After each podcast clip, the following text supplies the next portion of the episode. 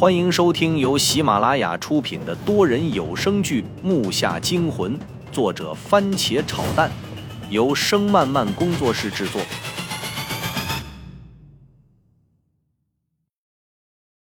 第五十九集，休息了一会儿，没多做停留。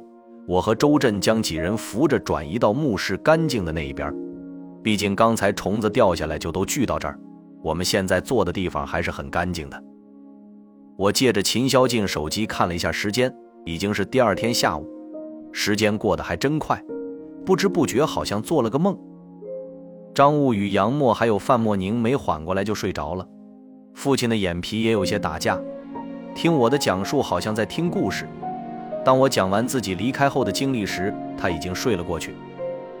确实该累了，神经一直紧绷的父亲带着这些孩子要比原来累得多，先后又掉队了我和秦霄晋，加上心里的着急，现在心一放下，疲惫感怎么也抵挡不了。正当我想着，就听对面砰砰两声巨大的闷响，吓得我一个机灵，耳膜都被震得嗡嗡作响。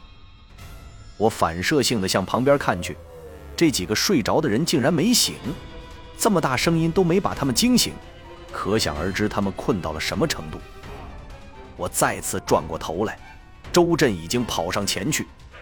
原来经过刚才父亲那几人从顶上掉下的碰撞，再加上虫子的大量移动，上面有两个铜棺掉了下来。像这样整体雕纹的铜棺，一看就知道是棺椁。这声音好像是有东西从铜棺里面向外撞动，发出那种瘆人的闷响。我不自觉地抬头向上看了看那些摇晃如风铃般的铜棺，只祈祷再别往下掉。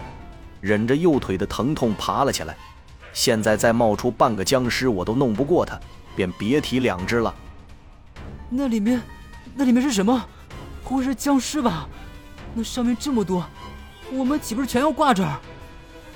我全身冷汗直冒，我不敢想象，现在的我已经害怕的满脑空白，这才发现恐惧与害怕差别很大。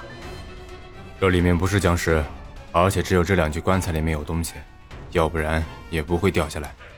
我要打开了，你做好心理准备。周震这话一出，瞬间让我心里踏实了不少。不过我就是理解不上去。他说的“做好心理准备”是什么意思？把刀给我。我向前蹦了两下，把吴递给了他。周震伸手接过刀，左手扶着刀刃，让整个刀身插进了棕木盖与棺身相接的那个缝隙中。就听咔嚓一声，好像是木板被扎开的声音。随后他把着刀走了一圈，把刀抽了出来。另一个重复了同样的动作，然后转身把刀还给了我。我接过刀，吸了一口气。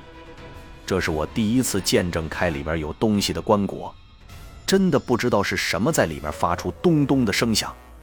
我想，如果不是僵尸，也不会是什么好东西。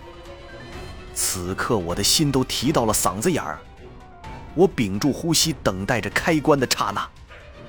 不知谁在身后拍了我一下，我先是一愣，接着啊的一声叫了出来。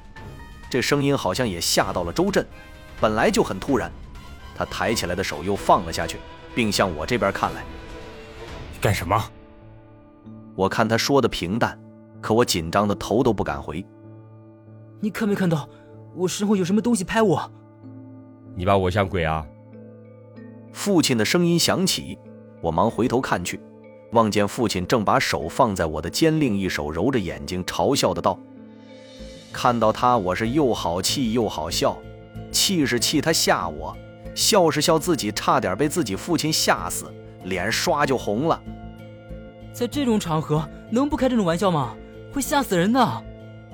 我还以为你多大胆呢，我掉下来的时候你很冷静啊，儿子，这个孩子谁呀？父亲眼神陡然变得犀利异常，望向周震，可周震却正研究着那两个棺椁。他叫周震，这一路多亏有了他。他是谁？我暂时不知道。不过他的身手与表现出来的冷静，表明他绝对不是一般人。我贴着父亲耳朵说完，又看了看周震，他却依旧没看我们。哦，这么小的年龄竟然那么厉害，看看再说吧。父亲从我包里拿出一块饼干，就着水扔进了嘴里，然后拎着匕首就走了过去。小兄弟，看出什么名堂了吗？没什么。可是春秋的墓为什么会建在这里呢？周震声音恢复到了刚见到我时那种温度，倒不像在和父亲说话，而是在自言自语。春秋，春秋谁的墓？父亲正试探着问他。他的眼神中露出了光彩，那得看看才知道。周震一句话把我和父亲定在了原地，他左手按在棺盖的一角，动了动，好像是固定，接着右手猛地发力推了上去，就那样硬生生地把铜棺盖推出了一半还多。我和父亲同时惊叹出声，一个和我年龄一样大的人能推开如此体积铜棺椁的盖。未免有些夸张了。接着，他又回身推开了另一具棺椁的盖子，然后站在其中一具铜棺旁边向里看着，眉头不自然地皱了皱。我本以为会看到干枯的尸体，本来对棺材就没什么好印象，又听到里面有声音，但当我和父亲看到里面的东西时，脑袋轰的一下就炸开了。父亲眉头紧锁，脸色不好到极点。而我更是怎么也没想到，青铜棺里放的竟是具现代人的尸体。那棺椁是我看着周震开的，一开始绝对是密封的，是怎么放进去，又是怎么掉到上面去的呢？这这是怎么回事？父亲连忙跑到另一个棺椁看，里面躺的也是一具现代人的尸体。他倒吸口凉气，说道：“他们身上的衣服。”和在第一个墓室与我们经过那条墓室里的尸体身上穿的衣服是一样料子的，而且有两套一模一样。这两具尸体是怎么被放进来的？父亲也开始迷茫。他们脸上的是什么东西？木下惊魂多人有声剧，感谢您的收听，更多精彩内容，请听下集。